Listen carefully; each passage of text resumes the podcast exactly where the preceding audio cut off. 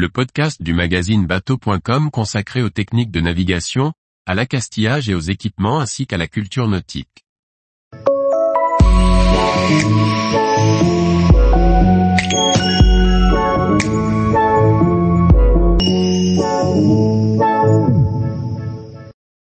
Le Havre, un bateau phare sentinelle de l'histoire maritime.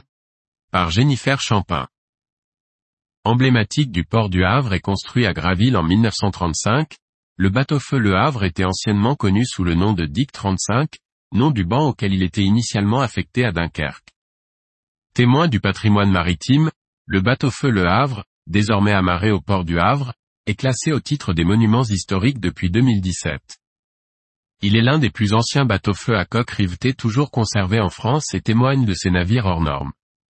Construit en 1935 par les forges et chantiers de la Méditerranée à Graville, le Dick 35 fut le premier d'une nouvelle génération de bateaux-feu à coque large, fond plat et moteur puissant. D'abord mouillé aux abords de Dunkerque, il sort rescapé de la Seconde Guerre mondiale et revient au Havre. Rebaptisé Le Havre et remis en service en 1950, il effectue avec ses membres d'équipage une longue carrière afin d'assurer la sécurité en mer jusqu'en 1981, date à laquelle il est désarmé. Les bateaux-feu, complémentaires des phares terrestres, avaient pour mission essentielle d'assurer la sécurité de la navigation. Ces bâtiments flottants, équipés d'un mât tubulaire portant un phare, étaient mouillés à proximité des hauts fonds en mer grâce à une encre spéciale, permettant ainsi de signaler leur présence aux marins.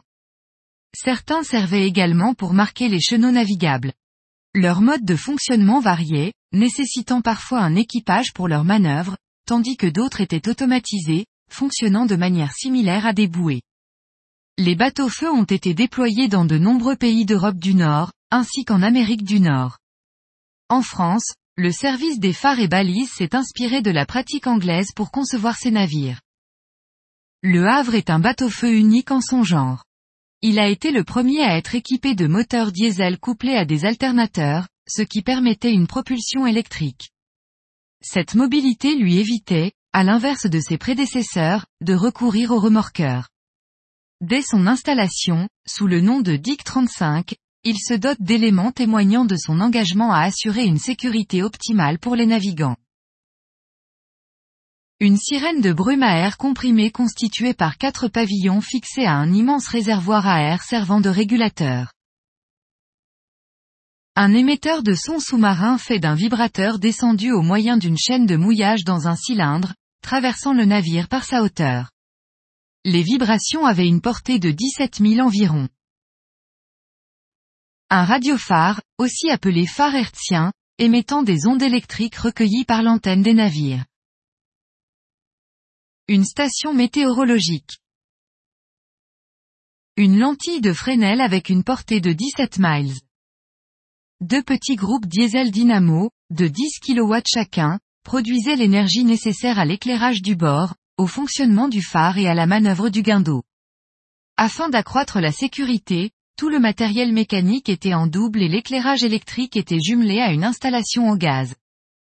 En raison du roulis, le phare était pourvu d'un dispositif spécial monté sur cadran, avec des contrepoids d'équilibrage assurant une projection horizontale au niveau de la mer. À bord, un équipage de huit personnes, à savoir un capitaine, un chef mécanicien, deux graisseurs, un lieutenant, deux matelots et un opérateur radio, travaillaient 12 heures par jour et étaient relevés tous les 15 jours. Leur mission consistait à effectuer des relevés météorologiques toutes les 3 heures, à assurer l'entretien du bateau et à veiller au bon fonctionnement de la signalisation et de l'équipement radiophonique. Pendant la période de guerre en 1942, le service des phares et balises met le bateau-feu à l'abri, mais il est rapidement réquisitionné par les Allemands. Le Dick 35, peint aux couleurs militaires, est utilisé comme batterie anti-aérienne. Pour augmenter ses effectifs, la soute à voile à l'arrière du bateau est transformée en poste d'équipage. À la fin de la guerre, il est retrouvé échoué et abandonné dans un canal près d'Ostende, en région flamande. Le service des phares et balises décide de le mettre en cale sèche pour être révisé et remis aux normes. En 1948, le bateau est affecté au port du Havre. Un remorqueur le prend en charge depuis Dunkerque en 1949, puis, en 1950, il reprend du service au Havre, port dans lequel il prend alors son nom actuel.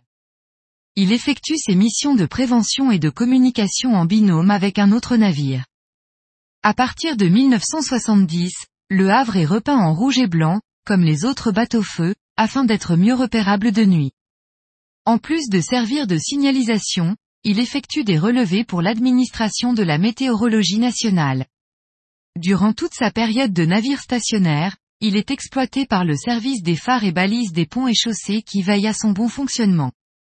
Il sert dans le même temps d'atelier pour la maintenance des bouées phares automatiques, avant d'être désarmé en 1981 et définitivement remplacé par une bouée de signalement lumineuse automatique. En 1986, la ville du Havre fait l'acquisition du bateau auprès du service des phares et balises, agissant ainsi pour le sauver de la menace imminente de destruction. Dans un geste de préservation du patrimoine maritime, la ville cède ensuite la propriété du navire à l'association du musée maritime et portuaire, qui s'engage dans plusieurs campagnes de restauration. Le Havre est destiné à devenir une pièce maîtresse du patrimoine maritime local. En 1999, lors de la Transat Jacques Vabre, il est mis en lumière et indique l'entrée du village de la course. En 2005, la ville du Havre renouvelle son soutien à l'association en contribuant à une opération de carénage du bateau-feu. Cette opération vise à vérifier l'épaisseur des tôles et la protection de la coque du navire, assurant ainsi sa présence lors de la prochaine édition de la Transat Jacques Vabre. Classé monument historique en 2017, ce premier bateau-feu automoteur est aujourd'hui amarré quai Renault au port du Havre, devenant ainsi témoin d'un passé révolu marquant les prémices de la sécurité en mer. Malgré la quasi-disparition de leur utilité avec l'avènement des balises automatiques et des technologies de navigation modernes, ces bateaux-feux demeurent des gardiens du patrimoine maritime français.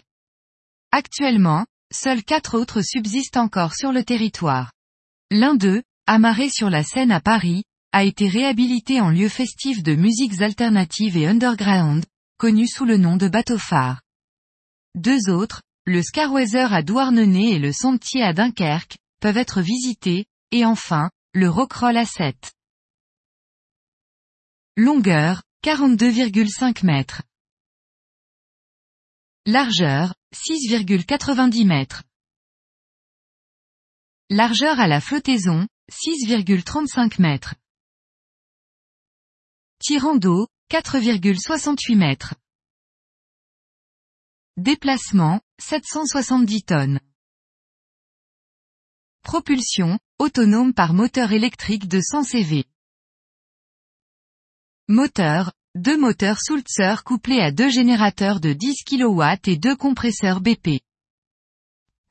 Deux ancres parapluies. Deux chaînes de 300 mètres de longueur. Voilure, 154 mètres 2. Aménagements intérieurs.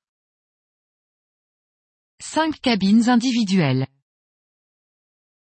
Poste d'équipage avec 4 couchages à mac. Carré des officiers. Carré d'équipage. Cuisine. Passerelle. Salle du radiophare. Salle des machines. Compartiment à réservoir d'air. Compartiment à puits aux chaînes avant. Compartiment à gasoil. Local atelier avant. Cal. Tous les jours, retrouvez l'actualité nautique sur le site bateau.com. Et n'oubliez pas de laisser 5 étoiles sur votre logiciel de podcast.